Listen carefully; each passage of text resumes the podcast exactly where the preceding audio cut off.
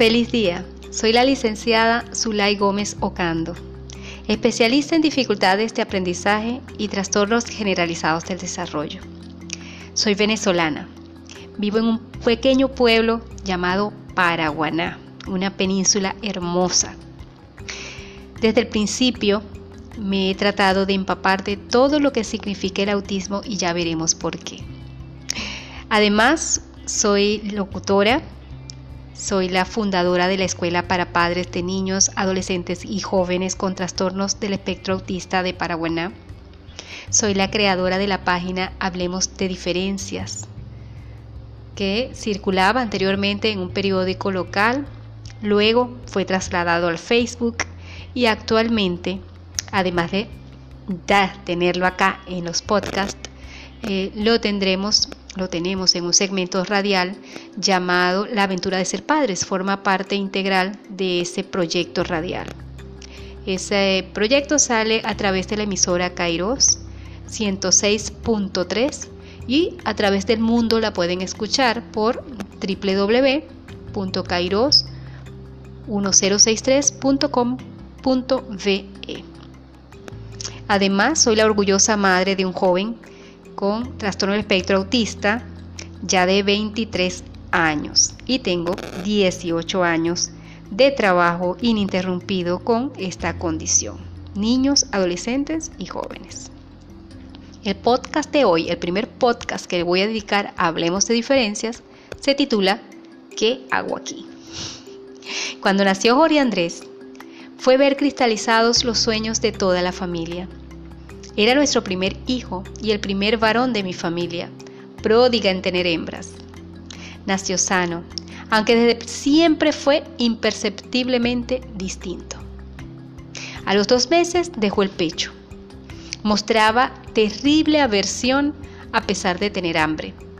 Así que pese a que como madre conocía la importancia de la lactancia materna, tuvimos que iniciar la lactancia maternizada a base de fórmulas.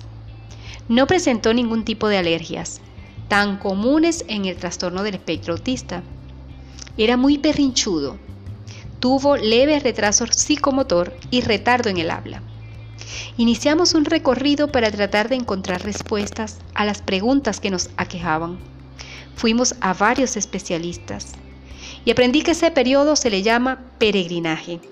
Excelente nombre, porque eso es lo que sentimos los padres que desesperados, ansiosos y preocupados nos encontramos en esa situación. Mi mamá siempre vio distinto a Jorge Andrés, desde el comienzo, y nos decía, este niño tiene algo, algo le pasa. No come tal cosa y entonces le llegábamos al pediatra. Mire doctor, mi mamá dice que Jorge Andrés no quiere comer esto y es raro. Y entonces el pediatra me decía, todos los niños son distintos. Luego mi mamá decía, pero es que ya debería estar haciendo esta conducta y no la hace. Y le llegábamos al pediatra y nos decía, es que tu mamá está desfasada, los niños de ahorita no son iguales a los niños que crió tu mamá. Mi mamá estaba acostumbrada a criar muchachos. Es la mayor de ocho hermanos, la mayor hembra. Tiene dos hermanos mayores, varones, y a ella le tocó lidiar, formar, educar, levantar, alimentar a el resto de los hermanos, los más pequeños. Y luego, por supuesto, su rol de madre, ¿no? Su rol de madre que nos crió a nosotras cuatro, tres hermanas y a mí. Así que estaba más que acostumbrada a tener niños, pero yo no quería escuchar. El especialista era el doctor, no mi mamá. Así que perdimos muchísimo tiempo con esa tranquilidad que nos marcaba el pediatra, lamentablemente. Luego de casi tres años de búsqueda, finalmente obtuvimos la respuesta. Autismo. Para mí fue como el Ice Bucket Challenge. En un instante en mi mente yo vi a mi hijo treintón aproximadamente, sentado en un rincón, balanceándose.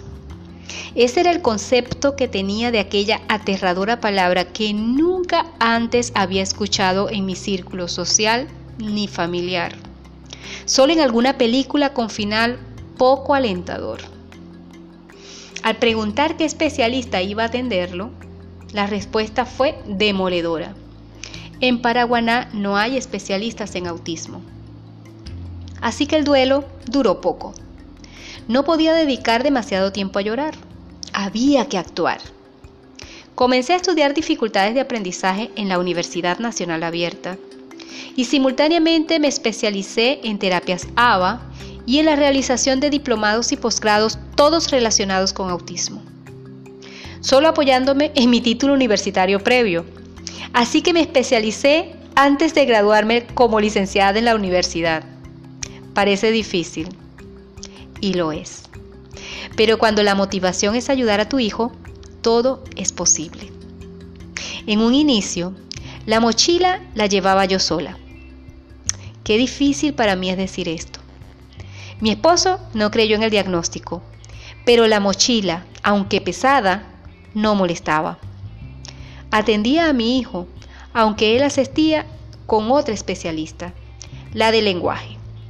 Ayuda psicopedagógica solo obtuvo la mía, y de terapia ocupacional ni se diga. Nadie quería atenderlo. Esa es la verdad. Algunas me dijeron que estaban muy ocupadas, que no tenían turnos, que no tenían cupo, la terapeuta ocupacional me dijo que los autistas no necesitaban ese tipo de terapias. Y una, creo que la única que me fue honesta, me dijo que ella no trabajaba con autistas. Cuánto le agradezco la, franqueza que tuvo conmigo esta colega. Les estoy hablando que esto es finales de los años 90, principios del año 2000. Jorge Andrés nació en 1996. Así que a los seis años fue reevaluado, obteniendo su diagnóstico de síndrome de Asperger. Dediqué mi tiempo a hacer de mi hijo lo más funcional posible. Estudió en escuela regular.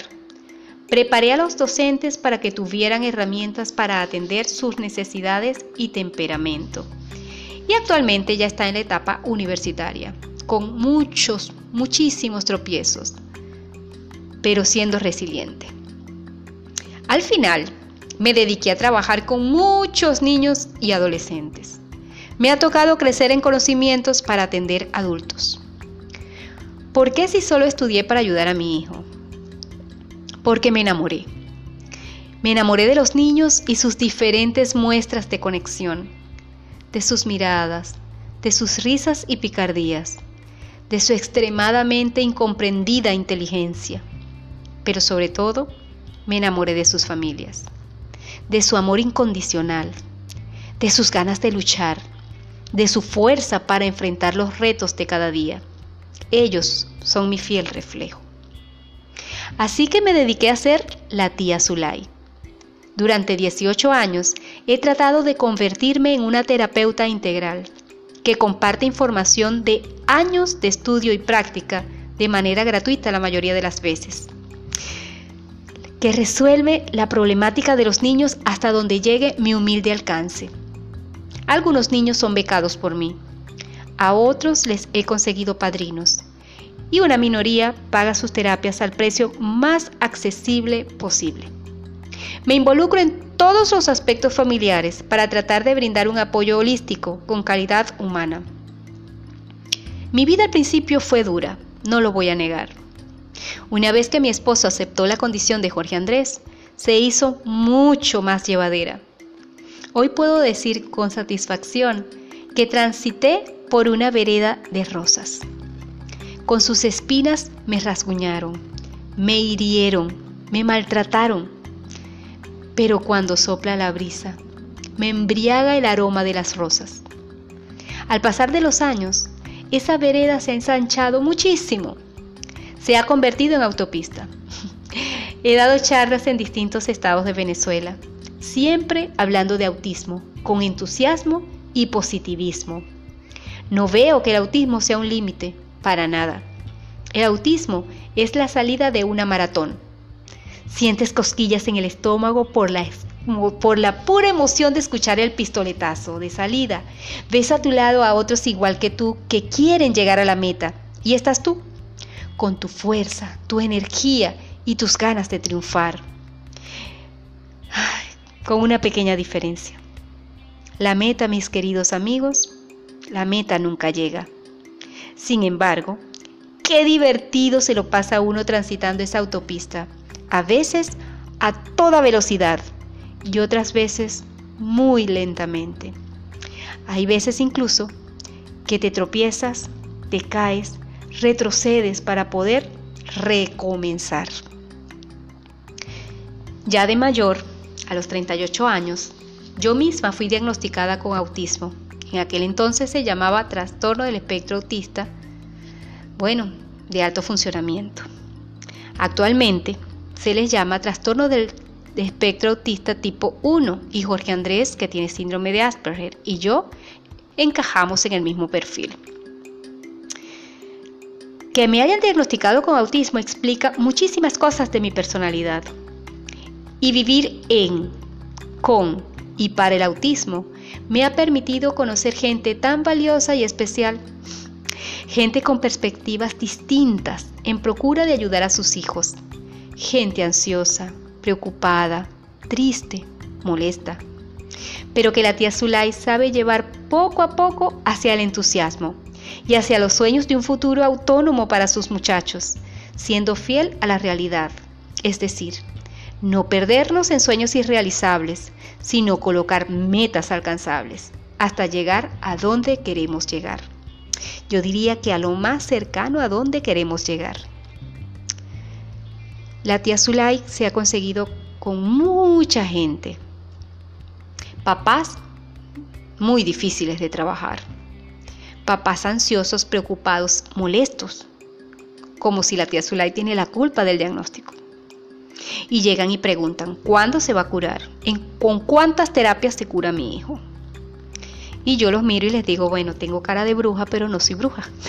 no lo sé, no sé. En realidad, si el diagnóstico está correcto, tu hijo por ahora no tiene cura, pero podemos hacer mucho por él. Podemos hacerlo autónomo, podemos hacerlo funcional, podemos lograr todo lo que su cerebro permita alcanzar. Pero sobre todo, para mí, lo más importante es que logremos que sea feliz y que su felicidad nos dé felicidad a quienes lo rodeamos. A mí me parece que ese es el objetivo más importante en esta etapa. Vamos a seguir con una musiquita y ya regresamos.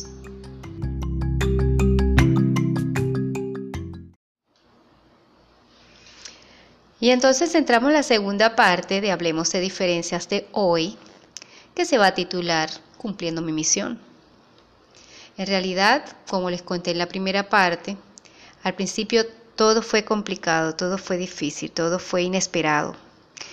Eh, de hecho, ocultábamos a gran parte de la familia la condición de Jorge Andrés porque hay que reconocer que nos daba quizá no vergüenza, pero sí temíamos que ser señalados, ser señalados, que nos acusaran, eh, nos sentíamos muy culpables. Por supuesto, todo eso forma parte natural de todo duelo. Entonces, cuando ya me dediqué a, las personas con autismo, me di cuenta que esto era algo más común de lo que todos podemos imaginar. Todos los padres especiales de niños con, con autismo, con trastorno del espectro autista, funcionamos prácticamente igual. Trabajamos el duelo lo más rápido que podemos y comenzamos a trabajar ese proceso para que todo sea de la mejor manera posible. Entonces definitivamente, a partir de, esa aceptación de, mi hijo y de mi propia condición, eh, por supuesto que me volví activista prácticamente. Y ese activismo me lleva a trabajar con distintos tipos de personas en distintos niveles. En la universidad, en la escuela, donde quiera que voy, trato siempre de formar acerca de lo que es el autismo. Porque ese desconocimiento que yo tenía en un principio no nos lo podemos permitir. No podemos permitir desconocer lo que significa tener autismo. No podemos permitir que estas alturas de la vida en pleno año 2020 la gente desconozca qué es el autismo. Es impresionante. Todavía hay personas que creen que es una enfermedad y me han pasado cosas, bueno, que ya les iré contando a medida de que avancemos en nuestros podcasts que no tienen una fecha específica para salir. ¿Por qué? Porque vivo en Venezuela. Y en Venezuela, lamentablemente, eh, la internet, la luz, son factores que son complicados en muchas medidas de, de poder cubrir. Entonces me gustaría que fuese por lo menos semanal, pero eh, de verdad que va a ser difícil o comprometerme con ustedes a que va a ser semanal. Quizá va a ser algunas veces semanal, otras veces será quincenal y otras veces incluso será mensual. Sí me gustaría recibir de ustedes reciprocidad en cuanto a qué tipo de tema les gustaría abordar, qué tipo de eh, situaciones, porque recuerden que voy a trabajar con todo tipo de discapacidad. Lo que pasa es que, como dije, el autismo va a tener un espacio preferente, pero vamos a hablar también de síndrome de Down, de parálisis cerebral infantil, de mielomeningocele, de sordera, de por supuesto de discapacidad visual, en fin, de todo, todo, todo lo que tiene que ver con discapacidad. Pero sí me gustaría recibir de ustedes ese mensaje, esa notita de voz diciéndome qué quieren escuchar o de qué quieren que hablemos.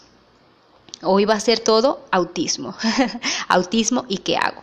Entonces dicto charlas, como les decía, para la parte de formación, dicto charlas, dicto conferencias, dicto cursos, talleres, todos dirigidos a tratar de que las personas no solamente sepan cómo atender, cómo tratar a una persona con autismo, sino también cómo abordar a la familia.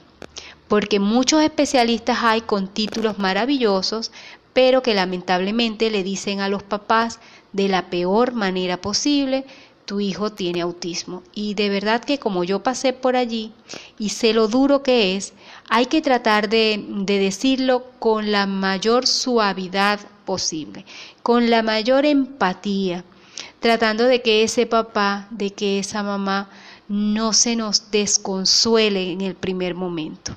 Eso no debería pasar. Deberíamos inyectarle optimismo, deberíamos inyectarle bienestar, deberíamos inyectarle ganas de echarle pichón, de hacer su trabajo, de sacar adelante a su muchacho, no de que salga corriendo.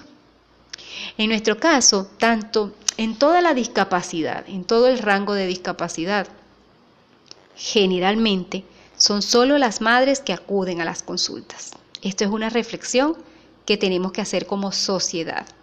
No es posible que los papás a la primera de cambio, cuando les hablan de discapacidad, en la mayoría de los casos se pierden de vista, se van, eh, no asumen su responsabilidad y compromiso con sus hijos, simplemente se van. No pueden con esa, vamos a llamarlo carga, aunque no es carga, no pueden con ese compromiso. Así está mejor no pueden con ese nivel de compromiso. Entonces son las mamás que quedan muchas veces solas, haciendo todo lo que pueden y más para poder sacar adelante a sus hijos. De otra manera también hay los papás que aunque están, no están. ¿Cómo es eso?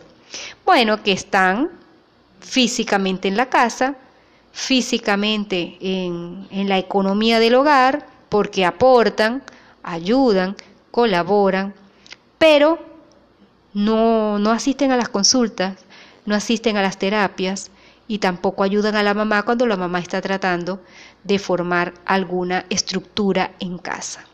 Entonces, como sociedad, debemos hacer aquí una evaluación profunda de qué está pasando con estos papás que no asumen su rol cuando tienen un hijo con discapacidad cuando es lo primero que tendrían que hacer. Entonces veo que hay un poco de inmadurez, un poco por supuesto de miedo y no se culpa. Todos, todos, todos sentimos miedo. Yo sentía terror. Yo sentía terror porque era algo que era para mí absolutamente desconocido. Y hoy en día, de verdad, siento tanto cariño y tanta empatía por mis niños y sus familias, que eso por supuesto quedó muy, muy atrás.